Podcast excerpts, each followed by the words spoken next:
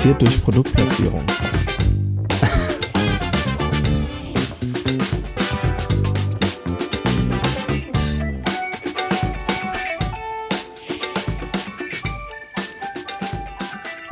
Moinsen. Moin, moin. Wie ist es? Soweit, so gut. Und du? Ja, ja, ja, auch ganz gut, ganz gut. Bin noch ein bisschen müde von der Watch Also, Party. wir haben gestern. ja wieder beide das Wochenende durchgemacht, ne, quasi. Und äh, jetzt Ja. äh, rede ich dir die ganze Zeit drauf. Aber ich bin noch, ich, äh, ich habe schon äh, heute Morgen schon meine Frühschicht gemacht. Um äh, 10 vor 8 habe ich schon als Verkehrshelfer vor der Schule gestanden und geguckt, dass die äh, Eltern, die meinen, sie müssten ihre Kinder mit den SUVs bis auf den Schulhof fahren, nicht alle anderen überfahren. Ach so, ich dachte, diese Autos hätten mittlerweile überall so Sensoren und Pieper, die dann sagen, dieses Kind bitte nicht überfahren. Ähm, Hm, weiß ich nicht. Aber da gibt's so einen lustigen, äh, das habe ich schon mit unserem Großen gemacht und das gibt's immer noch, wo alle, also Eltern, die sich freiwillig melden, das wechselseitig machen, da die Kiddies Mhm. über eine Straße zu bringen. Und ich glaube, viel wichtiger ist das Signal, dass da jemand mit einer Warnweste steht und äh, manche dran erinnert werden, ach, da laufen viele Kinder rum. Da passe ich mal vielleicht ein bisschen auf. total. Naja, aber sowas, äh, also ähm, ist im Kindergarten im Grunde genommen ähnlich, wobei äh, ähm, meistens fahren wir noch mit dem Kinderwagen. Also ich gehe zu Fuß ähm, zum Kindergarten. Wir haben das Glück, dass wir Ah. der ähm, auf der Strecke, auf meinem Fußweg von zu Hause zum Studio äh, ist die Kita, wo Charlotte hingeht. Und ähm, genau, deswegen habe ich da das Glück, dass ähm, ja, wir da einfach zu Fuß hingehen können. Und meistens geht's im Kinderwagen manchmal auch so zu Fuß, je nachdem, wie, wie schnell es gehen muss. Und Ah. ähm, genau, dann habe ich das ja immer so ein bisschen im Blick irgendwie. Aber klar, da gibt's die auch, auch die SUV-Eltern. Die gibt's überall. Ja, ja, und, und aber da werden die Kiddies ja noch begleitet, sage ich mal. Ne? Da Ja, ist das genau. Problem noch nicht so groß, wenn, Genau, wenn, wenn ja. die dann alleine irgendwann gehen. Genau. Gerade jetzt, äh, das machen dann immer die erste Schuljahreltern, weil die Mhm. natürlich so da, die Kids müssen es ja noch ein bisschen lernen und die können ja, Ja. die Entfernung echt noch nicht einschätzen und so. Und da ist ein Auto noch einen halben Kilometer weg und sie trauen sich nicht rüber zu gehen und dann ist ein Auto in 30 Metern mit höllischer Geschwindigkeit und sie laufen los so, ne? Und ah. Hm. So, Genau, ging, so, so mir das erste Mal äh, als Erwachsener, als ich das erste Mal in Italien war und ähm, ähm, und, und über einen Zebrastreifen gehen wollte. Und ich weiß nicht, wie die offizielle Regel das ist, aber ich war auf jeden Fall schon ähm, äh, bei jeder, äh, also nach der ersten Straßenüberquerung war ich quasi nach jeder Straßenüberquerung sehr vorsichtig und war mir jetzt nicht sicher, ob es heißt rennen oder stehen bleiben. Naja. Ja, ja. Das, das ist im Ausland teilweise krass. Ne? Ich hatte jetzt äh, zu der Folge, gestern habe ich ja so ein paar äh, Fotos äh, von der chinesischen Mauer da verlinkt und ähm, äh, also ich weiß noch so in Peking selbst oder so, da muss er als, ähm, als ähm, äh, Fußgänger auf jeden Fall höllisch aufpassen. Und damals gab es hier bei uns noch nicht so, also Elektroautos oder E- Roller oder so waren hier noch nicht wirklich verbreitet und die fuhren da überall schon rum und die Dinger hörst du ja im Prinzip nicht. Ne? Ja, das ja, heißt, da genau. kommt hinter dir einer mit 50 Sachen auf dem Bürgersteig angerast und du, Ja. du hörst den einfach nicht und dann Ja. das äh, muss man schon aufpassen. Ja. Total, Genau. total. Ich hatte, ich hatte Wie war denn deine Watch-Party gestern? Also das war großartig. Das war total toll. Also äh, ich hätte es natürlich toll gefunden, wenn wir das ähm, so ganz old-fashioned analog noch gemacht hätten und so war es ja ursprünglich auch ähm, ja angedacht. Hier draußen auf dem Parkplatz, aber dafür ist ja natürlich jetzt irgendwie nicht mehr so das Wetter und jetzt will ich auch draußen keinen Heizpilz mehr hinstellen und solche Dinge. Genau. Und ähm, darüber hinaus ist es auch so, dass mein Terminkalender noch bis Ende diesen Monats und dann auch das erste Dezemberwoche einfach ähm, noch komplett voll ist. Also da passt einfach überhaupt nichts mehr rein, um noch einen halben Tag irgendwo Auf- und Abbau quasi unterzukriegen. Und da war das jetzt mit der, mit der digitalen Variante deutlich ähm, entspannter. Und das ist sehr, sehr, sehr gut angenommen worden. Und es war natürlich eine sehr interessante Erfahrung für mich jetzt auch nochmal, weil ich habe das immer so in Häppchen geschnitten, äh, in Portionchen immer dann, wenn mal ein paar Minuten Zeit waren. Und das hat sich jetzt über einen längeren Zeitraum natürlich hingezogen, weil es einfach ne, so ein ganzes Konzert äh, er- überhaupt erstmal zu mischen ist schon anspruchsvoll. In dem Fall noch viel anspruchsvoller, weil das ja nicht ist, äh, ich mische ein Konzert, wo ich gespielt habe, sondern ich mische ein Konzert, wo nach jedem Song der Drummer gewechselt wird. Das heißt, du machst auch nicht eine Mischung, sondern du machst dann tatsächlich ähm, in dem Fall 24 Mischungen. Ne? Und dann willst du aber hinterher auch noch, dass die Lautstärke äh, von Schüler 1 zur Schülerin 2 nicht total unterschiedlich ist und musst es dann auch nochmal angleichen. Also da wirst du nie mit fertig. Das ist also wirklich niemals fertig. Ne? Ähm, genau. Und dann ging es noch darum, dann das Video quasi zu schneiden. Und irgendwann war ich so an einem Punkt, wo ich denke, okay, jetzt wird's, klar, kann ich da noch, noch Wochen und Tage und Monate drin versenken, aber äh, komm, jetzt es muss auch mal irgendwann gut sein, ne? Genau. Ja, ja und ähm, das ist sehr gut angenommen worden. Ähm, es war ein gut besuchter Livestream und ähm, ja, ich habe viele, viele Fotos äh, gekriegt von Leuten, die irgendwie mit Beamer und Leinwand und dicker Anlage zu Hause und äh, ja, es war super. Und es war für mich auch emotional nochmal ganz schön, das so nochmal am Stück zu sehen. Ähm, und es war echt ähm, doch auch überraschend. Also äh, im Sinne von Sachen, was man eigentlich gar nicht so sehr, was ich dann gar nicht so sehr an dem Tag alles so mitbekommen habe.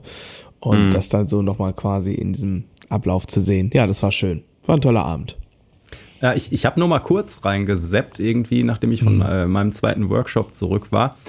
Und äh, was ich mich gefragt habe, ich habe gesehen, bei, bei manchen hast du dich noch an so ein zweites Schlagzeug auf der Bühne gesetzt. Ja. War das so der Backup, wenn der Schüler mal rausfliegt oder wofür ja, genau. war das gedacht? Ja, genau. Ah, okay. Manche Schüler haben sich das gewünscht. Also im ersten Set äh, gab es so ein paar Schüler, die so ähm, die das gerne wollten, dass wenn was ist, sozusagen, dass nicht auf einmal mhm. ne, der Zug anhält sozusagen. Und dann gab es eine Performance, ähm, mein Schüler Till, der hat sich einfach einen Song ausgesucht den kannst du gar nicht alleine spielen, weil da vier oder fünf mhm. Drummer gleichzeitig spielen in dem Song. Und mhm. ähm, deswegen haben wir da so eine Symbiose quasi aus unterschiedlichen äh, Schlagzeugstimmen gespielt. Ähm, Till selbst hat äh, jede einzelne dieser äh, Stimmen natürlich spielen können, aber es wäre dann halt dann doch ein bisschen dünn geworden. ja. Genau, und ansonsten, ähm, nee, nee, genau, nur so rückversicherungsmäßig. Genau, die, die Karte wie, wie muss ich manchmal mit mit äh, Noten auf der Bühne. Wenn ich weiß, die stehen da irgendwo in der Ecke auf dem ja. iPad so und ich kann da drauf schielen, wenn ich das ja. brauche, dann brauche ich sie nicht. Aber ich glaube, wenn das iPad nicht da stehen würde, hätte ich die ganze Zeit Struggle. Hm. Ja, ja, kann ich verstehen. Ähm, geht mir mit Sheets manchmal Also bei manchen so. ja. Sachen. Ja, ja, klar. Doch, geht mir manchmal auch so, kann ich verstehen. Die Karte musste ich nie ziehen, also ich musste jetzt nie wirklich eingreifen. Ja. äh, so, ne? Ähm, genau. Aber es war natürlich. Nee, das sah ja total fett aus, alles. Ja. Also, die haben schon schön abgeliefert. Mhm. Fand ich auch. yes, yes, genau. Ja, und, bei, ja, und, äh, ja, und dann war ja auch noch Workshop, aber bei dir ja auch, bei dir ja Doppelworkshop, ne? Genau. Ähm, ich habe äh, genau, ich habe äh, hatte ja für gestern äh, einen Workshop äh, angeboten, äh, so Blueslinien, äh, Blues bis Soul, Donald Duck Dunn. Das ist der äh, Blues den man aus den Blues Brothers Filmen hm. kennt. Ja, ja, okay. Genau. Und ähm, ja, dann hatten sich so viele angemeldet, dass ich gesagt habe, okay, das ist jetzt eine viel zu große, beziehungsweise ich äh, habe natürlich irgendwie eine Gruppenstärke vor Augen äh, und dann hätte ich äh, einige ablehnen müssen. Und dann haben sich aber noch mehr angemeldet und habe ich gesagt, okay, dann mache ich noch einen Zusatztermin am Samstag und habe das mhm. auf zwei gleich große Gruppen ungefähr aufgeteilt. Und das hat auch lustigerweise so nach Skills und, und Typen irgendwie ganz gut funktioniert. Waren eigentlich mhm. zwei echt unterschiedliche Workshops zum gleichen Thema, mhm. äh, weil die Gruppen einfach anders waren. Also jetzt nicht besser oder schlechter oder irgendwie, aber anders. Das ist total mhm. verrückt, ne? Wie, mhm. wie, äh, welche Schwerpunkte dann da kommen und äh, wie der Vibe ist. Also aber, aber beide Male super. Genau. Und genau, ja, und du hast ja auch Samstag Workshop gehabt. Und dann habe ich ein Foto irgendwann abends gesehen, dass äh, bei dir und bei mir quasi aus einer Rhythmusgruppe welche waren und die haben ja. sich dann im, äh, im, im Bus nach Hause quasi wiedergefunden, so ja, von genau. den beiden Workshops. Ja, ja, sehr schön. Ja, total, total witzig. Ich muss auch echt schmunzeln. Ja. Ähm, ja, das, was du gerade sagst, ne? Ähm, gleich im Workshop, also gleiches Thema mit unterschiedlichen Leuten. Ich habe das natürlich einmal im Jahr hier mit meinem ähm, Drumcamp, wo es hm. äh, wo es so ne, ein paar Leute gibt, die eigentlich immer dabei sind, wenn sie können und immer auch mal ein paar andere Leute so dabei sind. Da ist es aber so aufgrund dessen, dass sich, dass es diesen Timeslot nur einmal gibt, ähm, ähm, dann sind die Plätze immer rucki zucki weg. Also meistens, ich hau die E-Mail raus und dann ist eigentlich am gleichen Tag nur noch ein Platz frei oder so. Und dann ist, ähm, äh, dann ist auch schon Schicht im Schacht. Aber da habe ich dann schon, äh, das, das unterscheidet sich natürlich dann auch immer, je nachdem, wer so da am Start ist, ähm, durchaus äh, sehr stark dann auch. Ne? Also das ist, ähm, ich versuche natürlich auch immer von Jahr zu Jahr ein bisschen die Inhalte ein bisschen zu verändern, ein bisschen anders zu gewichten und so.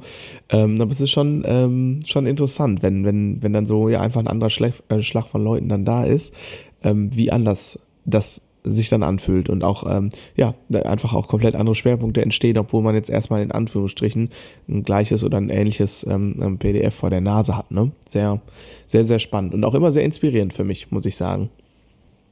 Auf jeden Fall, dieses Community-Ding ist, ähm, ist total super. Ähm, ich hatte äh, dann leider, dass ein, ein, ein sehr netter Teilnehmer, ähm, der musste ganz kurzfristig absagen, der lag halt mit Fieber und Grippe oder so flach. Mhm. Und der schrieb mir dann aber irgendwie, wenn ich äh, jemanden wüsste, der, dessen äh, Portemonnaie ist, äh, nicht so finanzkräftig ist, dann mhm. wird er seinen Platz halt gerne äh, an jemanden spenden wollen, irgendwie Ach, so, ne?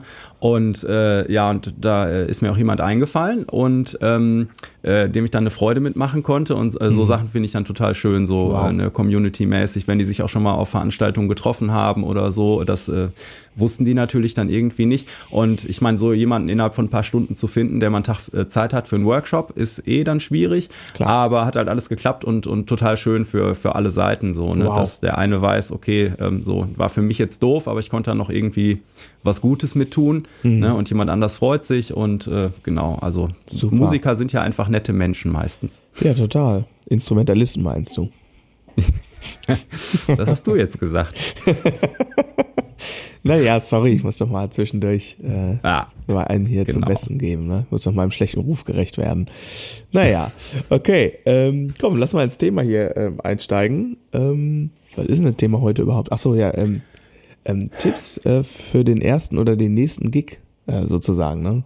Habe ich jetzt ja. das richtig gesagt? Ja, das, okay. so, so können wir das nennen. Okay, ja, cool. Ja. Ja, Gigs, Gigs, Gigs, Gigs. Ähm, fang doch mal an. Ja, Tipps für den ersten Gig. Ähm, ich denke, das Wichtigste, was man sich immer äh, vor Augen halten muss, ich habe ja schon öfter mal erzählt, dass ich da ziemlich unter Stress stand am Anfang, ne? Und äh, dass man immer, egal was schief geht, versucht, äh, Spaß zu haben am Ende des Tages so, ne? Und das kann man sich ähm, an vielen Stellen ähm, ermöglichen, wo man zum Beispiel nicht immer wieder in die gleichen Fallen tippt äh, oder tappt. Ich habe mir irgendwann zum Beispiel angewöhnt, ich habe hier ein ähm, eine, eine Excel-Datei im Prinzip, wo diverse Packlisten drauf sind. Also zum Beispiel jetzt auch für den Workshop am Wochenende.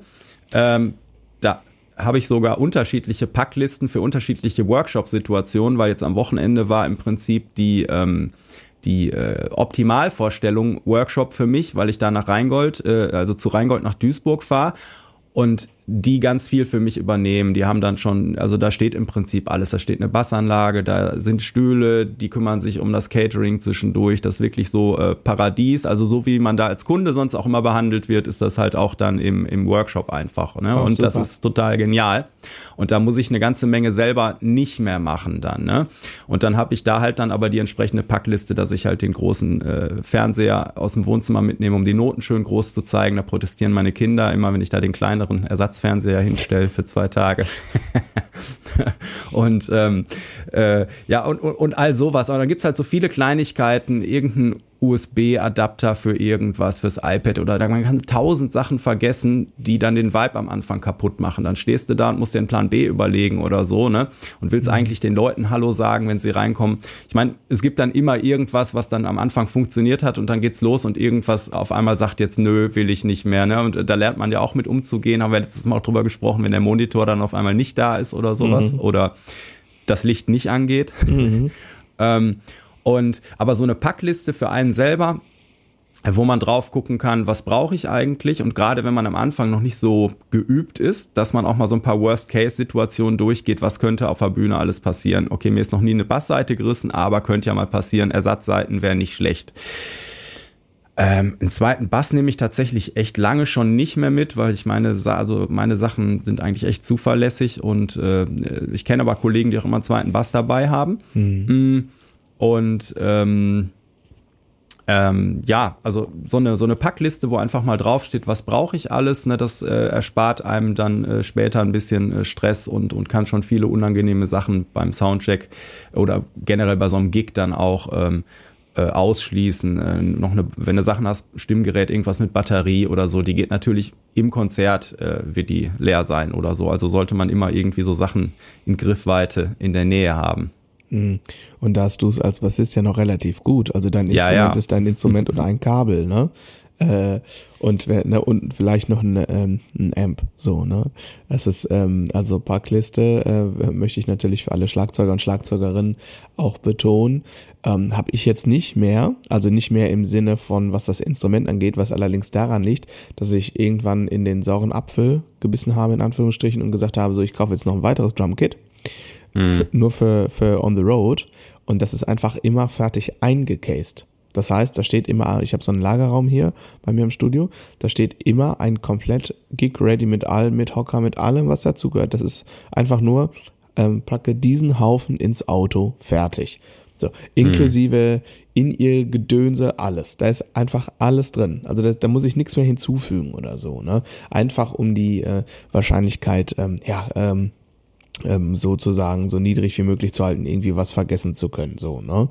Ähm, jetzt ist man natürlich, wenn man den ersten Gig spielt, in der Situation noch nicht, und da würde ich auf jeden Fall sagen, ähm, eine ähm, Liste ähm, ja, ähm, hilft auf jeden Fall ähm, so, und ich gucke trotzdem auch nochmal im Auto so drüber. Ich mach, guck dann immer so ins Auto rein, ja, äh, bumm, äh, tz, tz, tschak, tschak, tom, tom, ja, passt schon so ungefähr, ne? Das ich schon nochmal immer einmal.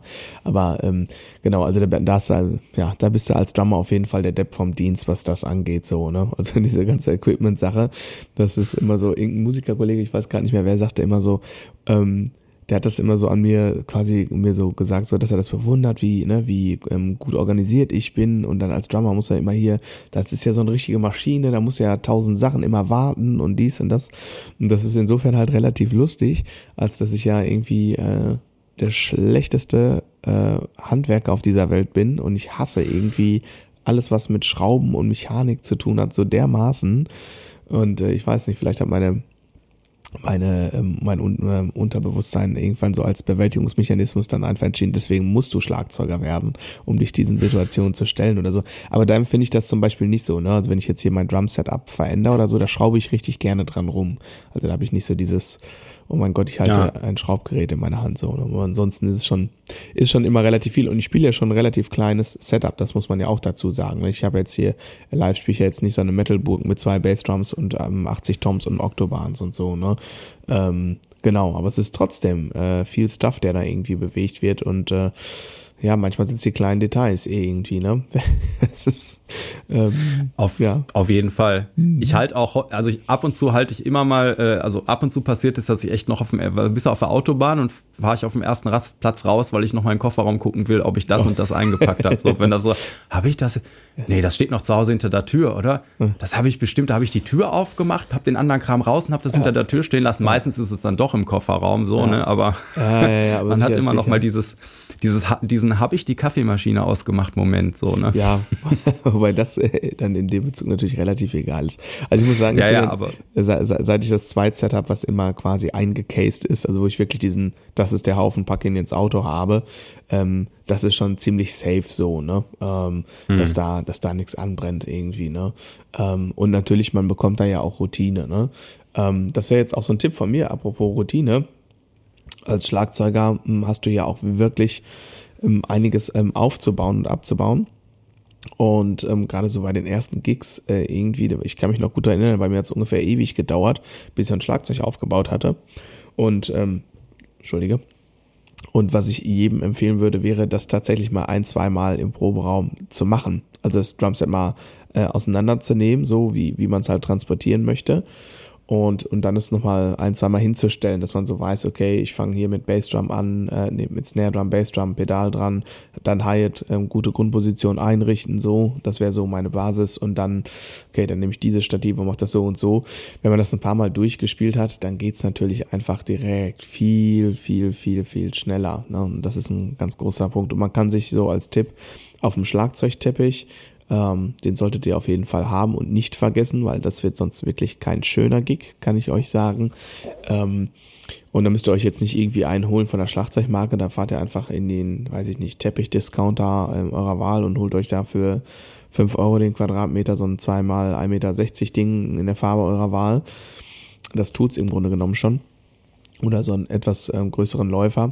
Und dann könnt ihr euch da mit Gaffertape einfach so Markierungen drauf machen, wo ihr die Bassdrum hinsetzt, ähm, wo die Standfüße von den Stativen sind. Das äh, geht dann, äh, wenn ihr das, wenn ihr da einmal Zeit investiert, geht's dann deutlich schneller beim Gig. Und ähm, das ist ähm, nicht ganz unentscheidend, so als Tipp. Ja. Ja, ja, also ich, ich habe das auch nicht nur einmal erlebt, dass man irgendwo ankommt und dann sagt der Schlagzeuger, verdammt, die Fußmaschine. Oh Gott. Oder ähm, ich habe mal einmal äh, in, ich glaube, in Aachen gespielt und äh, dann kommen wir da an und der Drummer sagt, oh Mist, die Beckentasche. Oh. Und dann haben wir damals, hm, das ist schon ein paar Jahre her, aber es gab Facebook auf jeden Fall und wir haben Facebook-Post gemacht. Hilfe, Beckentasche vergessen. Mhm. Und dann hat ein total netter Kollege in Aachen, hat das gelesen, hat gesagt, ja, alles klar, ich, äh, ich rufe hier ein Taxi Ne, ich äh, gebe dem die Beckentasche, schicke den zu euch und ihr bezahlt den. So, und dann mhm. bringt er mir das auf dem Rückweg vorbei, ist alles easy. So, ne? Mhm. Und das hat uns echt äh, gerettet. Äh, war grandios. Also, ja, ich hatte, ähm, ich hatte, ich so hatte, Leute braucht man dann. Ja, ich hatte sowas ähnliches, aber nicht, weil ich was vergessen hatte. Ähm, ich bin mal nach Schottland äh, geflogen mit Schlagzeug für eine kleine Tour. Und mhm. dann komme ich da an. Und warte. Und dann wartest du, wenn du so große Sachen hast, äh, nicht am normalen ähm, Gepäckband, sondern es kommt dann beim äh, Sperrgepäck äh, raus. Ne? Mhm.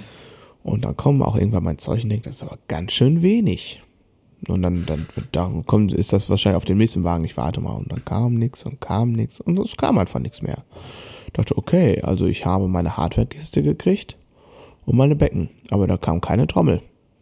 Ich bin mir relativ sicher, ich habe auch ein paar Trommeln mit zum Flughafen gemacht. Bin ich mal so zum Infoschalter, habe da erklärt, äh, hier, ich habe einen Zettel, da steht drauf x Kisten, es kamen aber nur zwei. Das ist ein großes Problem.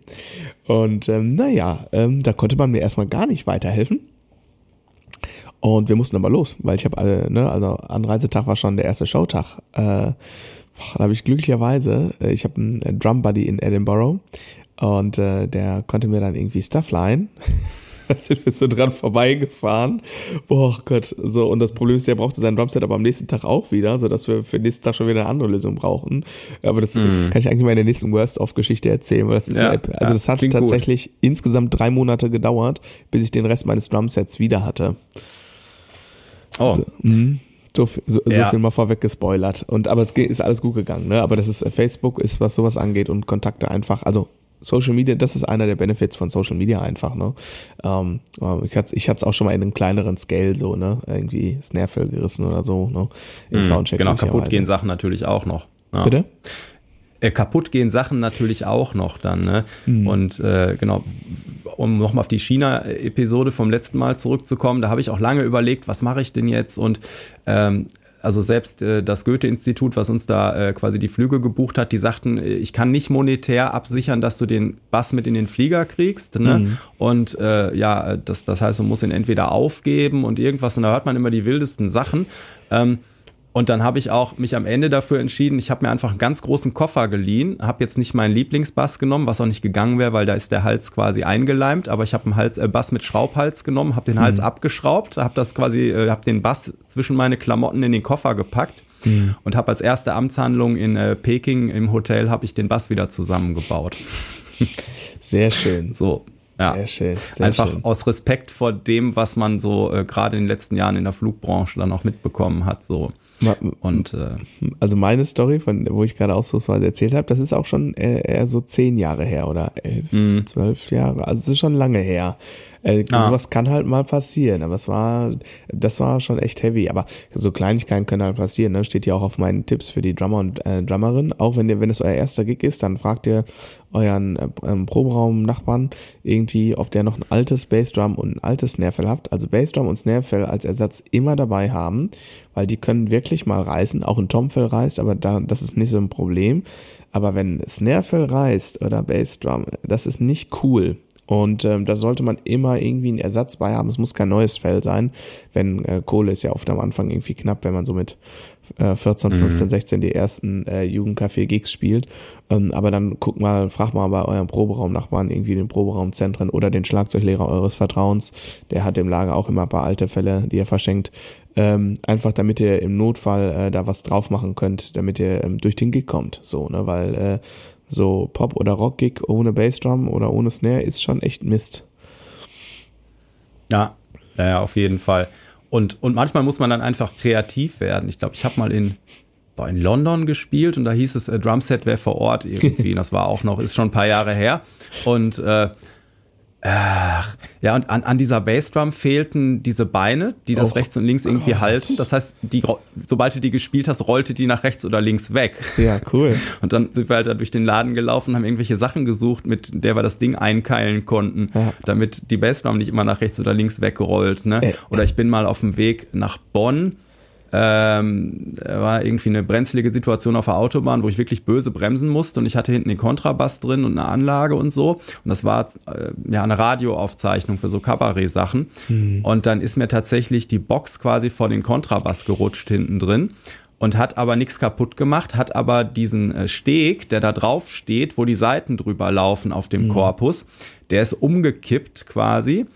Und ich hatte sowas noch nie aufgebaut quasi. Mhm. So, das heißt, ich habe das Ding dann da ausgepackt und hm, okay, da die Seiten sind runter, alles ist verrutscht und so. Und Gott sei Dank hatte ich das Ding vorher nicht Staub geputzt. Man sah genau, wo das, wo das gestanden hat. Heute wüsste ich das auch so, ne? Aber mhm. damals irgendwie war ich total froh. Ah, da guck mal, da ist sauber, da, da muss das Ding ungefähr stehen. Und habe ich das wieder zusammengebaut und war auch alles gut. Aber da war ich erstmal leicht schockiert, auch als ich da war. Ja, ja, ja, es sind, es, das sind so die Momente. Das sind so die Momente. Da bin ich ganz froh, dass ich so ein ähm, ja, robustes Instrument habe, wo jetzt so, also wenn, wenn da was durch mechanische Einwirkung quasi kaputt geht, dann hat's auch richtig gekracht so, ne? Also äh, ähm, so, ne? Also will sagen, da ist also gerade Kontrabass oder Streichinstrument im Allgemeinen, ne? Das ist ja schon eine relativ fragile Angelegenheit. Also wenn ich mir jetzt vorstelle, dass du noch ein bisschen Equipment vom Bandkollegen mit drin hast und da musst du mal mhm. kräftig auf die Bremse treten, ne? da bin ich dann doch ganz froh, dass ähm, ja mein Instrument physisch ähm, einigermaßen irgendwie ähm, massiv ist, so was das angeht. Ne? Ähm, Auf jeden Fall, du musst zwar am Ende ein Solo-Gig spielen, aber dein Zeug lebt noch. Genau. genau, genau. Ja, egal. Egal, äh, genau. Ja, anyway, ja. Ähm, was haben wir? Also wir hatten Packliste, ähm, wir hatten, ähm, ich hatte äh, Drumteppich, Markierungen, ähm, auf- und abbauen, mal ein bisschen üben, also vor allem mit so äh, für die Drummer und äh, Drummerinnen, weil das ist echt, äh, wenn ich mich so zurückerinnere, ich weiß jetzt gar nicht mehr, wie wir das damals gemacht haben mit den Gigs, ey. Das hat bestimmt locker eine Stunde gedauert, bis ich ein Schlagzeug aufgebaut hatte oder so, ne? Also mit Auspacken und, ah oh, nee, ja, ja, und es ja. kommt noch ein bisschen höher und doch wieder ein bisschen runter und doch der Winkel war so im Programm und so kann ich nicht spielen und, ach Gott, das ist so wie, wie, wie Bassstimmen wahrscheinlich, ne? Also am Anfang irgendwie, wie lange das dauert, wenn ein Schüler das macht. Und dann, äh, und du machst das halt beim Spielen mal eben so. Man ist ja mit allem so, dass man immer, ja. immer routinierter wird. Ne? Mhm. Also der nächste äh, Punkt, ähm, der mir dann einfällt, ist einfach Sachen vorab gut zu kommunizieren innerhalb der Band. Mhm. Ähm, wie ich dachte, du fährst im Proberaum vorbei und sammelst die Monitore ein. Wie, du hast die Monitore nicht dabei oder so, ne? Oder sowas mit dem Veranstalter dann eben. Mhm. Nein, nein, hatte ich das nicht erwähnt, dass ihr selber was, das und das mitbringen müsst oder irgendwas und, äh, ne, oder Nein, das ist immer so, dass die Band zwei Leute für die Kasse mitbringt. Oder ich habe keine Ahnung, gibt so viele Sachen, mhm. über die man am Anfang mal sprechen kann, so, ne? Ja. Wenn, wenn noch eben äh, das jetzt noch nicht in großen professionellen Bahnen läuft und selbst da kann man sich eine Menge Ärger ersparen, ähm, und, und manchmal ist halt so drei äh, denken an die gleiche Sache und der Bandleader sagt äh, zum äh, neulich noch gehabt, Percussionisten, nee, nee, die Kongas bringt der Schlagzeuger mit, ist kein Problem. Haben wir ja die letzten Male auch immer so gemacht und dann äh, stehst du halt da und im Prinzip hat ab, haben immer zwei Leute miteinander gesprochen, aber nie die entscheidenden zwei in hm. dieser Dreierkonstellation. Dann standen wir halt da und dann musste noch mal einmal einer losfahren. So, ne? Also äh, Kom Kommunikation ja. innerhalb der Band aber auch äh, mit dem Veranstalter. Da kann man sich eine Menge Stress ersparen, gerade wenn man am Anfang, äh, wenn das so die ersten Gigs sind, ist man eh nervös genug und dann kann sowas halt äh, über das Gelingen eines Abends entscheiden, ob da am Anfang Stress ausbricht und die Stimmung ruiniert mhm. oder ob man halt ankommt und man ist äh, nicht noch zusätzlich wegen sowas dann äh, abgenervt am Ende. Ja, ja. total. Äh, wo du gerade bist, bist bei Kommunikation, ähm, habe ich mir hier als wirklich ähm, einzelnen Stichpunkt auch nochmal aufgeschrieben in der Vorbereitung. Äh, liebe Schlagzeuger, ähm, wenn ihr dann äh, vor Ort seid im, im Venue, in der Location, ne, der ersten Person, der ihr Hallo sagt, ist natürlich der Tontechniker oder ähm, der Tontechnikerin, weil das ist ähm, die wichtigste Person, eigentlich für die gesamte Band, muss man fairerweise sagen. Aber als Schlagzeuger habt ihr, ähm, ähm, ja, hat der Techniker oder die Technikerin einfach ähm, die meiste Arbeit mit dir als Schlagzeuger. Ne? Also du weißt es selbst. Ich sage jetzt mal, ohne jetzt, ohne jetzt hier irgendwelche äh, Klischees äh, so quasi bedienen zu wollen, aber ich sage jetzt mal, dein Soundcheck ist, du fängst an zu spielen. So. 30 Sekunden. Ja, Genau. 30 Sekunden dauert mein durchschnittlicher Soundcheck. Ich genau. stehe eine halbe Stunde neben dem Schlagzeuger und gucke ja. so, wie der Schlagzeug ma äh, spielt. Ja. Genau. Und dann spiele ich einen Groove und ja. wenn ich irgendwie äh, ne, irgendwo vielleicht äh, in, in irgendeinem Song nochmal was, ein paar Töne slap, dann äh, irgendwie nochmal zwei, drei äh, äh, Pops oder sowas. Ne? Genau. Und äh, dann, äh, also ich würde ja noch weiterspielen, aber meistens kommt nach 30 Sekunden, alles klar, super. Gerne. Okay, danke. danke. Genau, danke. und dann gucke ich, äh, dann, und dann gucke ich wieder eine halbe Stunde zu, wie der Gitarrist Soundcheck macht. Okay. genau, genau, genau, so ungefähr. Nee, aber das ist, äh, also akustisches Schlagzeug ist schon echt eine Hausnummer, das irgendwie ja. äh, äh, ähm, auch auf einer PA dann zum Klingen zu bringen. Und es ist halt vor allem ein sehr dynamisches äh, Instrument, was dann äh, unter tontechnischen Aspekten einfach eine große Herausforderung darstellt. Ne? Und ähm, also das heißt, die Unterschiede zwischen laut und leise sind einfach so krass wie bei keinem anderen Instrument und aber auch so ähm, so instant wie bei keinem Instrument. Ne? Also ich kann halt mhm. innerhalb von x Millisekunden von einer leisen Ghost Note zu einem Rimshot äh, kommen und das ist äh, schon eine relativ große Bandbreite so im, im dynamischen Spektrum, ne? Ähm, so von Mäusegetrappel äh, zu Kanonenschlag, so ungefähr, ne? Um das mal irgendwie darzustellen. Und deswegen ist das total wichtig, dass man, man sollte generell zu allen Menschen immer nett und freundlich sein. Nicht nur Schlagzeuger, sondern auch Bassisten und alle. Aber sehr, sehr wichtige Schlüsselrolle. Und gerade auch am Anfang, also am Anfang fast noch viel mehr, würde ich jetzt sagen, so äh, mit der Erfahrung, wie, wie dann vielleicht jetzt in der Situation, wo du und ich jetzt so ähm, eher sind, gerade am Anfang, ne, ähm, wenn das so, ich sag jetzt mal, Jugendcafé-mäßig ist und die Leute alle noch nicht so erfahren sind, sprecht mit dem Tonmenschen, ähm, bringt am besten direkt eine Cola oder einen Kaffee mit irgendwie, dann habt ihr, das ist, das ist wie mit Handwerkern. Wenn du dem Handwerker Hallo sagst und direkt eine Kaffeetasse in der Hand drückst, dann läuft das einfach so. Und genauso muss es eigentlich mit dem Tonmann auch sein oder der Tonfrau. Das ist einfach super ja. wichtig, super, super wichtig und, äh, und hört drauf, ähm, was er oder sie sagt. Das hilft meistens und dient ähm, einem guten Gesamtergebnis. Auf jeden Fall. Hattest du eigentlich den Handwerkern, die gerade spontan nicht gekommen sind, bei dir schon Kaffee hingestellt? Du weißt schon, wie du das Salz in die Wunde schreibst. Ja, ne? auf jeden ah. Fall. Genau.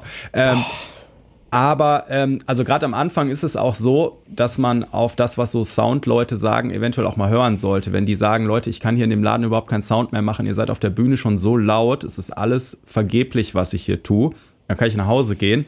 Ähm, ja, das ist halt also ist natürlich dann gerade am Anfang auch oft Unsicherheit. Man weiß jetzt nicht, wie man darauf reagieren soll. Irgendwie, mhm. wir haben bis jetzt einfach immer alle so laut gespielt, wie wir können. Was sollen wir denn jetzt anders machen? So, ne? Mhm. Ähm, ähm, aber, aber sich da mal ein bisschen auch so oder Feedback im Nachhinein. Also ich gehe ähm, auch äh, heute manchmal noch, wenn ich ein neues, wenn ich neues Equipment habe, ich eine neue Bassanlage habe oder irgendwas, dann gehe ich nachher nochmal zum Tontechniker oder wenn ich Effekte gespielt habe oder so und frage mhm. den nach mhm. Feedback und sag, sag mal, mit den Effekten hatten die ungefähr allen, alle einen Pegel. Bei mir für Bühne ne, habe ich das versucht so einzustellen, aber wie ist das draußen? Weil eine Bass mhm. entfaltet sich ja nach hinten nochmal anders. Total. Oder wie war das mit der Bassanlage? Oder wie, das, wie ist das mit dem Bühnensound so, ne? Mhm. Ähm, so dass ich äh, im Soundcheck auch nochmal explizit frage, wo dann äh, manche Tontechniker ähm, schockiert gucken, so, äh, ist das okay oder soll ich mich leiser machen? So, ne? Da, da, das kennen die ja selten so. Mhm. Aber das macht einfach für alle das Leben am Ende einfacher. Ne? Mhm. Und ähm, also am Anfang da gerne mal Tipps holen und auch mitnehmen. Und dann, äh, wir hatten letztes Mal schon drüber gesprochen, dass man natürlich auch an, an Leute dann mal trifft, die jetzt nicht so fähig sind. Und dann hilft es aber auch eigentlich nicht, ähm, die Leute dann öffentlich vor Publikum bloßzustellen, wenn sie es eh nicht besser können. So, Nein. ne, da dann Frust abzulassen, fällt irgendwie auch auf dich selbst zurück, wenn dann wenn die Sängerin dann irgendwie über die Bühne kriecht und immer ins Mikrofon ruft irgendwie I'm searching my sound, I'm searching my sound, um, um irgendwie da äh, gerade Dampf abzulassen ne? oder wenn äh, ich habe auch mal mit einem Künstler, also wenn, wenn die dann so Sachen irgendwie vor Publikum, also nach, nach hinten, wenn dann einfach mal ein Feedback da ist, weil es auf der Bühne einfach auch sehr laut ist und das arme Schwein am Mischpult kann jetzt auch gar nicht viel machen, ähm, äh, so dass dann äh, so irgendwie du hast das Mischpult aber vorher schon mal bedient, oder? Und, und solche Sachen, das braucht dann keiner. Dann, äh, auch wenn man da, wenn man noch mhm. Hobbymensch ist, seid in dem Moment Profi und, mhm. und ne, also entweder da kann jemand was und, und wenn ihr jetzt jemanden, der vielleicht echt überfordert ist, dann noch so unter Druck setzt, dann hat er erstens keinen Bock mehr und zweitens wird er, wenn er nervös ist zum Beispiel, auch nur noch nervöser. Genau. Hat man ja auch mal, ich hatte jetzt am Wochenende im Workshop auch wieder, da habe ich irgendwo eine ganz blöde, also ich hatte ein technisches Problem und es war wieder ganz blöd, eine Taste vergessen. Das wäre mir zu Hause nie passiert, aber dann vor so einer Gruppe und dann, ah Mist, ah, warum klappt das denn jetzt nicht und so, ne? Und das haben andere Menschen natürlich auch und da würde ich immer sagen, da muss man ein bisschen nachsichtig sein mhm. und ähm, ja, und manchmal sagt so ein Tontechniker ja auch zu Recht mal, dass ein Mischpult keine Kläranlage ist. Wenn der ja. Scheißsignale kriegt, kriegt er äh, genau. schlechte Signale. Shit, shit in, shit out. Äh, Soft ja. Skills, ne? Soft Skills. Also ich, ja. ich käme niemals auf die Idee, äh, jemanden jetzt quasi ähm, auf irgendeine Art und Weise bloßzustellen, zu beleidigen, was auch immer, keine Ahnung, das ist sowieso nicht meine Abteilung. Also es mag sicherlich mal den ein oder anderen Moment, vielleicht sogar auch in diesem Jahr gegeben haben, wo ich schon wirklich die Luft anhalten musste.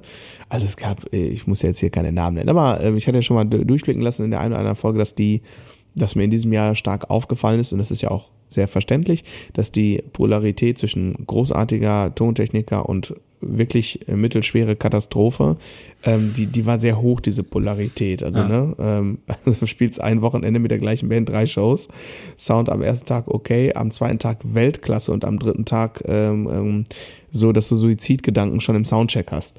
Und ähm, boah, und dann gab es einen so einen Kollegen irgendwie, ne, der, also der es ist, äh, ich will es kurz machen, ne? Der wusste einfach da gar nicht, was er tat und war sicherlich auch nicht intellektuell so ganz auf der Höhe. Also ich glaube, der war einfach mit allem irgendwie so ein bisschen überfordert und ähm, hatte aber Angst quasi sozusagen zu offenbaren, dass er da ähm, intellektuell auch nicht optimal auf der mhm. Höhe ist. So und hat dann fertig gebracht, ähm, irgendwie ähm, dem Sänger und der Sänger äh, ist schon auch noch ein Sänger, klar, ne, aber äh, ne, der weiß schon, wie die Sachen funktionieren und ich hatte ja schon alles ausprobiert und ne, ich habe dann ich habe dann schon interveniert und habe dann angefangen, da das irgendwie zu retten, so wie es noch zu retten war. Das Problem war, der hatte halt überhaupt gar keinen Plan von dem Routing in diesem Digitalpult und das ist, ich mhm. sage dir, das ist das Allerschlimmste, wenn wenn, wenn jemand vor dem Digitalpult sitzt, wo er die wo, wo er die wo er die Oberfläche nicht checkt, äh, das ist der Tod. Das ist der Tod für alle an dem Tag. So war das halten und dann hatte der Sänger einfach nichts auf dem In-Ear, gar nichts, also kein Gesang, alles andere schön prominent war da, so und dann mhm. bringt er es irgendwie fertig, ich habe mein In-Ear dann auf das Bodypack gemacht, alles eingestellt, nichts, alles drauf, nur kein Gesang, ne, dann bringt der, macht der Kollege fertig, dann irgendwann so übers Mikrofon zu sagen, also der Tontechniker, Uh, Steve, um, there's a knob on your uh, on your body pack. You have to push it more. Also du musst es quasi lauter drehen. Mm.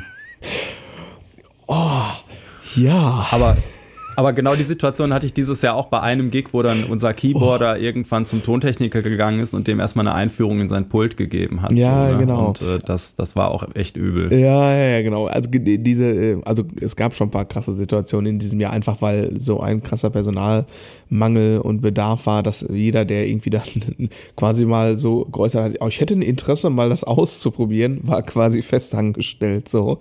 Und das führt dann natürlich zu solchen Situationen. Aber alle, ja, ja. Ne? Also es gibt die Situation, da muss man wirklich sich dann ein bisschen zusammenreißen. Also ich vor allem, was ich zum Beispiel mache, vielleicht gar nicht so uninteressant für den einen oder die andere, ähm, wenn ich merke, dass, mh, hm, dass der Spielraum, also der tontechnische Spielraum, eingeschränkt ist, also so, dass, dass dann äh, ähm, entweder sei es personell eingeschränkt, dass, dass die Person das nicht so gut kann oder dass es technisch irgendwie, weil ich weiß schon, da gibt es viele Limitierungen dann passe ich sehr proaktiv äh, meine Spielweise an, äh, um sicherzustellen, dass Elemente in meinem Spiel, die mir persönlich wichtig sind, ähm, auch ähm, als solches wahrgenommen werden. Also Klassiker, wenn ich merke, dass da jemand rumfutschelt mit Gates und Kompressoren, aber gar keinen Plan hat, wie das eigentlich funktioniert, dann schränke ich zum Beispiel ähm, meinen Unterschied zwischen laut und leise auf der Snare sehr stark ein. Also äh, spiele respektive Ghost Notes lauter, als ich das mhm. sonst mache. Ähm, um sicherzustellen, dass sie zum Beispiel irgendwie noch überhaupt durchkommen oder so, ne? Oder macht die Backbeats ein bisschen leiser. Und ähm, da fühle ich mich immer sehr proaktiv rein, um irgendwie einen guten Gesamtsound hinzukriegen, so, ne? Und äh, schon, das ist, äh, das ist jetzt eher ein Tipp für die Fortgeschrittenen, weil man eben quasi äh, ne, äh, dynamischen äh, Spielraum äh, in der linken Hand äh, mal ein bisschen mehr einschränken, und zwar nur in der linken Hand, ähm, das ist nichts, was man macht, wenn man irgendwie ein Jährchen Schlagzeug spielt oder so, ne? Aber vielleicht nicht ganz Ja. uninteressant. Naja, ja, genau. Ja, manchmal wundert man sich einfach. Ich weiß äh, noch irgendwie vor langer Zeit mal irgendwie mit einem Jazz-Trio auf so einem Marktplatz bei irgendeinem Fest und dann irgendwie höre ich auf einmal, dass Delay auf dem Bass ist. Da hat sich irgendjemand äh, selbst verwirklicht und ganz verrückte Sachen gemacht und das war echt abgefahren. ne? Aber wie gesagt, es bringt ja dann in dem Moment nichts. Ich bin dann natürlich äh, in, äh, nach dem Song irgendwie mal ganz kurz dahin und habe gesagt, kannst du bitte einfach nur ein trockenes Basssignal machen? Das passt nicht so richtig zur Musik irgendwie. Ne? Ähm, aber da jetzt auszurasten irgendwie äh, bin ich A nicht der Typ für und B bringt es auch nichts. Und äh, bei, wenn wir gerade bei Soft Skills sind, ähm, dann ist eine äh, Sache, die ich extrem wichtig finde, äh, pünktlich sein, Oh ja. weil das einfach unfassbar viel Stress spart. Ne? ich meine, man ja. hat immer seine Pappenheimer in der Band, denen man dann auch, wenn man allen anderen sagt, ja, wir treffen uns um fünf, sagt man dem schon um vier, so. Sänger. Das hast du gesagt. ähm, aber ähm, ähm, es spart doch eine Menge Stress und ich meine, ich bin jetzt auch, also ich habe es auch schon erlebt in Produktionen, wo man immer unnötig irgendwie noch zwei Stunden vor alles ist stressfrei da sein sollte, weil irgendwie der Veranstalter es in äh, 100 Jahren einmal erlebt hat, dass mal ein Schneesturm war und Leute da irgendwie dann äh, zu spät gekommen sind und da ab jetzt immer einen Monster-Sicherheitsabstand einrechnet. So, das nervt dann schon irgendwie, aber ansonsten kann man immer lieber noch mal einen Kaffee trinken gehen und ähm, und und erspart allen äh, eben diese diese Geschichte, äh, dass halt Stress ausbricht, weil irgendwas ist immer mal, dass irgendein Monitorweg auf einmal nicht funktioniert, irgendwo Mhm, im ja. Routing einer einen Fehler gemacht hat oder so oder dann geht mal tatsächlich was kaputt äh, irgendwie in der in der Akustikgitarre, die der Percussionist zwischendurch noch spielt, die seit dem äh, seit der letzten Rutsche von der Tour irgendwie irgendwo im Case gestanden hat, hat sich die Klinkenbuchse aufgelöst oder was auch immer, und muss noch einmal gelötet werden. Ne? All solche Sachen alles äh, erlebt in letzter Zeit. Also ne, wenn man da immer so die letzten äh, alles auf, auf die letzten fünf Minuten plant, dann ist es halt nervig und besonders wenn wenn Zeiten abgesprochen sind und man kommt entweder zum Venue und ähm, es ist keiner da, der einem aufschließt, obwohl es abgesprochen ist. Das ist halt Mist. Es ist aber auch Mist, wenn da halt vor Ort die Techniker stehen und auf die Musiker warten und die kommen halt nicht. Ne? Ich meine, Stau Ja. etc. kann alles passieren, aber es gibt halt Leute, die das mit der Zeit immer so als ähm, ja so als Kann-Geschichte sehen. Und es gibt Leute, die versuchen, sich einigermaßen dran zu halten. Und man arbeitet doch am liebsten dann eigentlich mit denen, die, die so ein bisschen versuchen, auch den Stress äh, da schon mal rauszuhalten, so ein Ja, bisschen. weißt du, welche Frage ich mir manchmal stelle, weil ich ja in der Situation bin, in so einem, einem pan-europäischen äh, Tribute-Band-Ding unterwegs zu sein, also ähm, als einziger Deutscher. Und ich kann dir zum Beispiel sagen, wenn wir dann so auf Tour sind, bin ich immer der Einzige, der pünktlich ist. Mhm. Und, und, und man muss dazu sagen, unser Gitarrist ist Holländer. Das ist ja quasi wie 17. Bundesland von Deutschland. Also, ne, Mitteleuropa hat ja im Wesentlichen haben, die ja, haben wir ja alle einen, ähm, ja, ich sag mal, eine Affinität zur Pünktlichkeit, ja. Und jetzt auch die Briten äh, sind jetzt, haben jetzt nicht den Ruf, immer sehr unpünktlich zu sein. Das ist ja eher etwas, was mit dem Süden von Europa äh, in Verbindung gebracht wird. Aber es ist äh, schon äh, so, weiß ich noch, als wir die erste Minitour hatten, also mit fünf, sechs Shows hintereinander, ne? Dann war Lobby Call irgendwie äh, 9.15 Uhr. So, ne? Und dann war ich natürlich very German um 9.14 Uhr da. als einziger. Äh, so, ne? Und ähm, das ist schon, äh, das ist schon echt äh, ähm, strange. Und es ist äh, tatsächlich konnte ich da auch schon einen Unterschied rausarbeiten, was ähm, was ähm, das Publikum angeht, so bei öffentlichen Veranstaltungen. Äh, es ist Ja. total krass. Wir haben auch in diesem Jahr war das wieder, haben wir mit Mind to Mode auch so eine ähm, draußen so ein großes Open Air gehabt. Das war so mit, ähm, aber das war so abgezäunt, also musste man Eintrittskarten kaufen dafür, ne? Und ich dachte so, boah, ey, in einer halben Stunde geht's los und hier ist noch nix los. Und die haben doch gesagt, dass irgendwie hier ist ausverkauft und Pipapose und ne? Und dann waren wir so Backstage und so und von da konntest du jetzt den Platz nicht sehen, so, ne? Und irgendwann donnert das Intro da raus, ja? Und der, der Platz ist voll. Und dann sind aber wirklich, da fahren irgendwie so 2000 Leute, ne? Und dann sind äh, innerhalb von 10 Minuten 2000 Leute da gewesen auf einmal so, ne? Und es ist äh, zum Beispiel in, äh, wenn wir ähm, so in den ähm, Indoor-Venues und auch Outdoor, ähm, häufig in äh, Valencia und ähm, in Valencia haben wir immer in so einem kleinen, ja, wie so ein Kolosseum, äh, haben spielen wir da immer so eine Show. Ja, die sind irgendwie, da ist, äh, da ist der Soundcheck gerade zu Ende, dann gehen wir weg zum Mittagessen, da stehen schon die ersten Leute da und äh, irgendwie, ne, also eher so festivalmäßig, obwohl wir die einzige Mhm. Band sind, die dann da spielen, ne? Voll verrückt, aber die Deutschen sind immer sehr pünktlich und ähm, ja, Genau, ist, genau. ist ein Klischee. Aber, aber ich finde, wie machen die Bands das in, äh, in Spanien? Weißt du, was ich meine? Ich, ja, aber es, genau, also ich, ich, ähm, also diese über, also übertriebene Pünktlichkeit muss es ja nicht sein, wenn man halt Nein. halt sagt, wir fahren um Viertel oder um halb zehn fährt der Bus ab und mhm. du sitzt halt noch bis zehn Uhr äh, und trinkst halt noch einen Kaffee unten irgendwie, mhm. äh, weil da noch welche auf den letzten Moment erst kommen oder so, alles easy. Aber wenn man dann um halb elf irgendwelche Leute aus dem Bett hämmern muss an der Tür, weil die immer noch schlafen oder so mhm. und das halt bei mhm. den gleichen Leuten immer wieder passiert und das ja, ja. dann schon dafür sorgt, dass danach irgendwie keine Pause gemacht werden kann und das ist mhm. dann echt nervig. Ne? Mhm. Aber generell hast natürlich recht, dass wir da very German sind. Und ich habe mal einen, ähm, einen Sommer in, in Kroatien auf der Insel Brač irgendwie, da haben wir hm. so ein paar Jazzkonzerte gespielt. Ähm, cool. Also Standards halt mhm. und äh, dafür äh, konnten wir der Urlaub machen. Das war total oh. nett und äh, da war das immer so, dass wir dann irgendwie zu so einem Hafen gefahren sind und dann hieß es, ja, ihr spielt hier bei dem Restaurant und dem Restaurant, die haben da so eine kleine Plattform ähm, quasi ähm, und da könnt ihr dann ähm, äh, da spielt ihr dann. Mhm. Und dann sind wir da hingefahren und waren eh selber schon knapp irgendwie. Mhm. Und dann kommst du da an und äh, diese Plattform ist eigentlich gerade als Autoparkplatz noch in Betrieb, so, mhm. ne? Und dann äh, gehst du dann, äh, wir sollen hier in äh, einer Stunde äh, spielen. Ja, super, dass ihr da seid und so, kommt erst mal rein, esst erst mal was. ne? So, dann setzt du dich an diesen ja, Tisch so und dann ja. um 8 Uhr sollte es losgehen und um 10 vor 8 äh, wirst du dann nervös und fängst an zu fragen. Ja. Und dann äh, so, ja, da steht 8 Uhr auf den Plakaten, die kommen sowieso erst um 9 und ja. so, ne? Und äh, so, das ist halt so, da, da muss man sich als Deutscher so ein bisschen manchmal dran gewöhnen. Ja, ja, und dann wird's nachher alles großartig, da darf man dann nicht, da muss man sich einfach dann anpassen. so, ne? Aber, Aber generell ist es halt doof, wenn, wenn fünf Leute oder, oder in einer Band irgendwie immer pünktlich sind und alle stehen dann äh, vergeuden Lebenszeit, um auf den sechsten zu warten. Das genau. nervt halt irgendwann. Und meine Frage ist ja eher, ähm, du und ich sind ja überwiegend gewohnt, ne, quasi hier innerdeutsch sozusagen irgendwie in der Band zu spielen.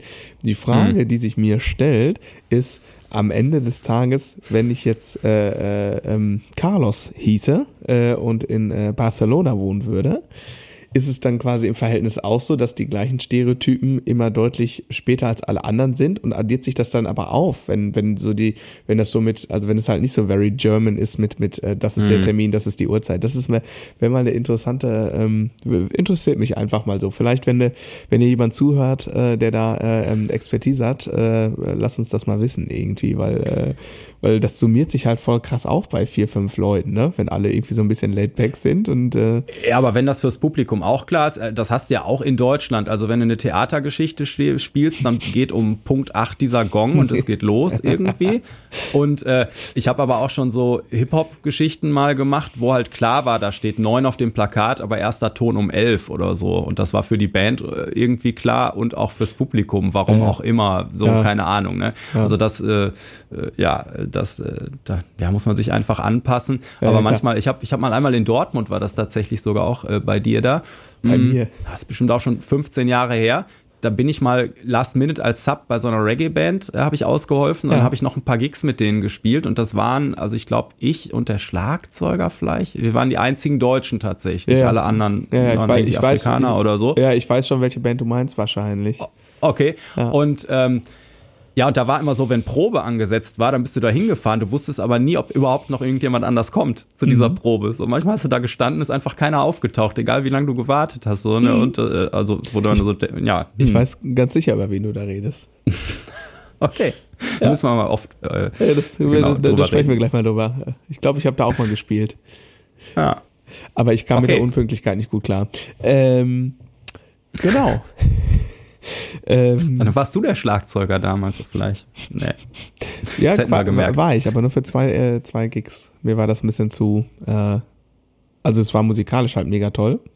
Mhm. Ähm, und ähm, das ist ganz interessant, ist jetzt mega off-topic, ne? Äh, aber tatsächlich ähm, weil das ja gerade so in aller Munde ist, also gerade ja auch in der Reggae-Musik gab es da ja im Laufe dieses Jahres irgendwie so zwei, drei Aufreger, über die ich, auf die ich jetzt gar nicht so gerne näher eingehen möchte. Ne? Ähm, und ähm, ich habe das ähm, äh, durchaus da auch ähm, in der anderen Richtung äh, zu spüren bekommen. Also dass äh, äh, auch, ähm, äh, dass es natürlich auch Rassismus gegen nicht marginalisierte ähm, ähm, Gruppen gibt. Und zwar nicht innerhalb der Band, sondern tatsächlich bei den Gigs selber. Ähm, das fand ich schon echt sehr befremdlich. Und ähm, genau, also.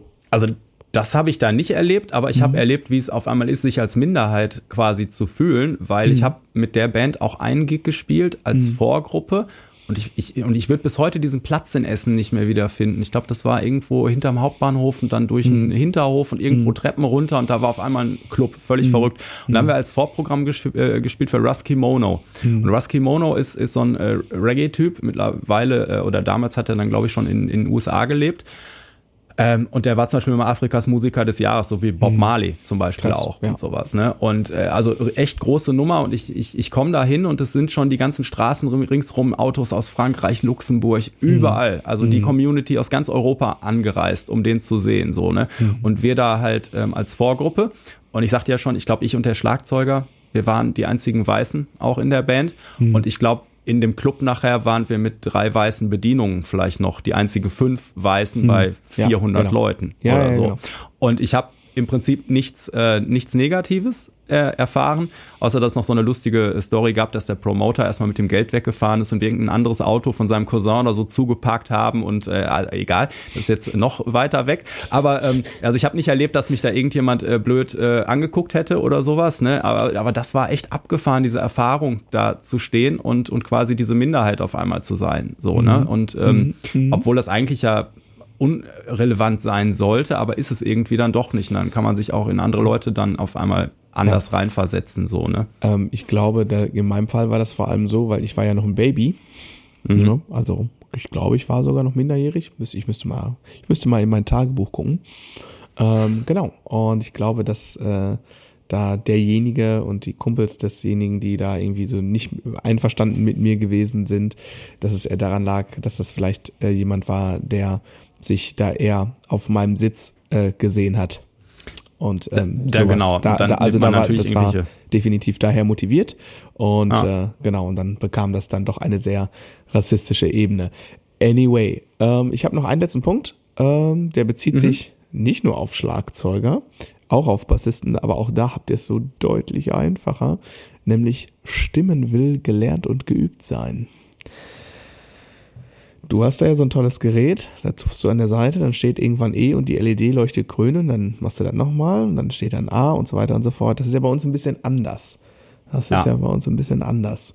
Ähm, und ähm, ich kann alle Schlagzeuger und Schlagzeugerinnen nur dazu ermutigen, äh, fangt an, euch mit dem Thema zu beschäftigen. Für Gitarristen, für Bassisten ist es so selbstverständlich, ab der ersten Unterrichtsstunde erst einmal das Instrument stimmen, dann wird gespielt, so, ne?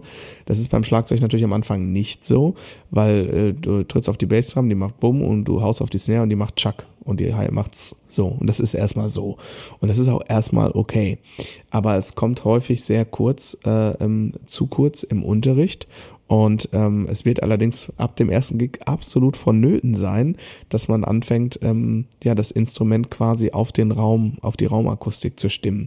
Also ich kann hier eine Tom in meinem Studio ähm, auf den perfekten gewünschten Ton eines Schülers stimmen, der nimmt die mit nach Hause, haut zu Hause da drauf und das Ding klingt wie sage ich jetzt nicht. Ne? Ähm, und ähm, das hat ganz, ganz viel damit zu tun, dass das Schlagzeug ähm, maßgeblich ähm, abhängig ist, also der Klang des Schlagzeuges ähm, vom Raumklang und kein anderes Instrument ähm, triggert den Raumklang quasi, sprich den Raumklang so stark an wie das Drumset. Und das mhm. kann selbst innerhalb eines Raums, du hast deinen Sweet Spot so im Raum, da klingt es super und dann stellst du die Snare irgendwie in die andere Raumecke und denkst, ach du meine Güte, ich habe da nichts verändert, ich habe sie nur woanders hingestellt. Und deswegen ist das, das ist ab dem ersten Gig äh, nötig, äh, dass man ja in der Lage ist, quasi die Parameter zu kennen, an denen man schrauben kann. Und das ist super, super wichtig, dass ähm, ihr euch damit beschäftigt. Ganz, ganz, ganz wichtig. Das ähm, wird zu einem besseren Ergebnis führen. Und es ist aber nicht ganz trivial.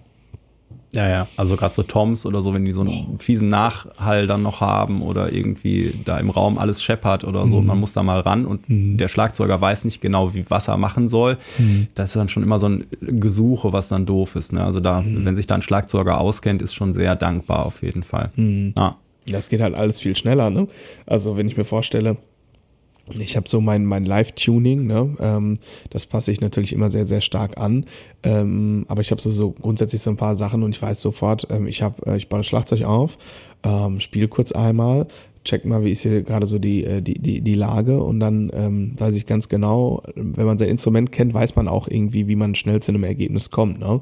Ähm, ähm, und das, das kann ich ganz, ganz, ganz schnell ähm, ähm, wiederherstellen, so, ne, dass ich denke, so, okay, das ist angemessen, ne, wie, ähm, wie viel dämpfe ich, dämpfe ich überhaupt, etc. pp. Diese ganzen Sachen, ne, das ist natürlich mega routiniert, aber das muss man tatsächlich echt üben. Also so wie du, wie man üben muss, einen Groove gut zu spielen, muss man ab einem gewissen Punkt auch üben, tatsächlich, wie man sein Instrument gut zum Klingen bringt. Und ähm, ja in dem Fall dann durch Stimmen natürlich. Ne? Ganz, ganz, ganz wichtiger äh, Skill, der total unterm Teppich gekehrt wird und wo man aber auch sehr viel, ich sag mal, ähm, ja, äh, Potenzial hat, ähm, die Klangqualität der Band, wenn man spielt, live einfach um Galaxien zu verbessern, weil wenn der Tontechniker nur damit beschäftigt ist, die Tonlänge der Toms einzustellen, bleibt nämlich nicht mehr so viel Zeit, einen schönen Monitor-Sound zu machen, etc. pp. Und es summiert sich dann immer sehr schnell auf. Und wenn du als Drummer in der Lage bist, ähm, das direkt, äh, also direkt ein gutes Signal anzubieten, ne? dann bist du ähm, König oder Königin und, und alle werden dich lieben. Das ist einfach so. Das ist wirklich so. Und ähm, das ist ein ganz, also ganz, ganz, ganz wichtiges Anliegen, äh, dass, ähm, dass ich das hier mal so, ich sag mal, verbal unterstreiche. Ja, es kommt auch so ein bisschen, geht das in die Richtung für meinen letzten Punkt, äh, nämlich, dass, dass es dann auch gar nicht darum geht, beim, beim Auftritt jetzt ausgerechnet die kompliziertesten Grooves auszupacken, die du jemals gespielt hast oder so, sondern äh, wie wir das in unserem Bass and Drums Workshop auch äh, so schön gesagt hatten, hier make gold of it, also nimm das, was du hast und polier das einfach schön. Ne? Und dann mhm. kannst du, wenn du das, was du da Ne, und auch gerade, wie gesagt, mit der Nervosität am Anfang, wenn man, wenn das so die ersten Gigs sind, dann sollte man nicht am Limit spielen, sondern man sollte die Sachen vorher mal mindestens zehn Prozent schneller auch geübt haben, weil wenn du die zu Hause nicht äh, zehn Prozent schneller spielen kannst in der perfekten Situation deiner Wohlfühlkammer, sage ich mal, dann wirst du sie auf der Bühne wahrscheinlich bei 100 Prozent äh, auch nicht hinkriegen mit vielleicht einem komischen Monitorsound, der Nervosität, irgendwie äh, schwitzigen Händen, all diese Sachen. Also du solltest dich gerade am Anfang live auf das beschränken, was du wirklich ablieferst liefern kannst und das halt aber polieren und schön machen mit einem guten Sound, ne? Und, und äh, im Zweifel anstatt drei äh, wackelige Sechzehntel anzubieten, halt einfach eine Viertel spielen oder sowas. Ne? Und dann mhm. sind alle viel glücklicher. Und ich habe da äh, gerade letzte Woche noch ein sehr schönes Erlebnis mit einer äh, Online-Schülerin in, in, äh, in den Niederlanden gehabt. Die hat ähm, vor langer Zeit im Prinzip aufgehört, hat den Bass an den Nagel gehangen, weil sie irgendwie den Spaß verloren hatte. Ähm, und jetzt hatte eine Freundin gefragt, so, ähm, so willst du nicht mal mitspielen, du hast doch mal Bass gespielt und sowas. Und äh, diese, diese Freundin, ähm, die Sachen, äh, die, also das, die hat CDs und sowas schon richtig und das äh, professionelle Aufnahmen, richtig gute mhm. Sachen. Mhm. Und ich, ich habe mit meiner Schülerin jetzt, wir haben nur ein paar Stunden gemacht und haben gar nicht wirklich übers Bassspielen so ganz viel äh, gesprochen, sondern mehr so, okay, wie sie, wie kann, weil die hatten jetzt direkt einen Auftritt letztes Wochenende. Das war mhm. so, okay, wir haben vier Wochen und dann äh, soll da dieser Auftritt sein. Mhm. Und wir haben im Prinzip erstmal nur geguckt, dass sie, dass die Sheets, äh, die sie gekriegt hat, zu den Aufnahmen passen. Da waren so ein paar Abweichungen, die sie halt immer rausgeschmissen haben. Das habe ich mit ihr ihr gecheckt. Ne? Und dann haben wir angefangen wirklich mit ganz äh, banalen Sachen, Grundton, Quinte, lange Töne und so. Und immer, wenn ich gemerkt habe, okay, jetzt langweilt sie sich im Prinzip in dem Teil, habe ich gesagt, und wenn du noch eine Idee brauchst, da kannst du immer so chromatisch rüberlaufen oder so. Ne? Mhm. Ne? Ähm, und äh, naja, dann war letztes Wochenende dieser, dieser Auftritt und äh, natürlich ist man dann da total nervös, gerade wenn man davor 15 Jahre Pause gemacht hat oder so. Ähm, und dann habe ich sie auf jeden Fall nachher gefragt, äh, so, äh, und äh, darfst du noch mal wieder kommen, hm. so. Und dann sagte sie, Andreas, es ist ganz anders. Die haben gesagt, ich muss jetzt immer kommen, so, ne, weil die haben halt hm. vorher ohne Bass gespielt. Und sie sagte, und, und alleine da auch so Lieder, wo sie eigentlich nur ganze Noten gespielt hat, hätten sie nachher gesagt, das wäre so toll gewesen, so, weil einfach hm. man erfüllt ja seine Rolle, ne? Und lieber das irgendwie äh, dann machen und mhm. das halt mhm. irgendwie so, dass man auch verfolgen kann, wo geht das Lied hin. Vielleicht biegt er so ein Lied live mal in, in einen anderen Teil ab oder irgendwas wird mhm. aus Versehen zweimal gespielt oder absichtlich oder was weiß ich. Ne? Mhm. Ähm, und wenn man da mit irgendwelchem komplizierten Frickelzeug beschäftigt ist, dann hat man ja keinen Platz mehr, den anderen zuzuhören oder kein, kein Space mehr dafür. Ne? Mhm. Und ähm, ja, und kriegt das dann nicht mit. Und da kann man lieber erstmal das spielen, was man kann und kriegt dann vielleicht mit, so, oh, da scheinen die noch eine Runde von zu spielen, von dem Teil oder so. Ne? Und äh, also das auch noch so ein bisschen, ähm, ja, poliert äh, das, was ihr habt für den ersten oder gerade die ersten Auftritte und äh, lehnt euch da nicht zu weit aus dem Fenster und ähm, äh, macht das dann mal bei den nächsten vielleicht. Absolut. Dem kann ich mich nur anschließen, denn am Ende des Tages gilt ja nur eins. Hauptsache, äh, Hauptsache ruft. Sehr gut.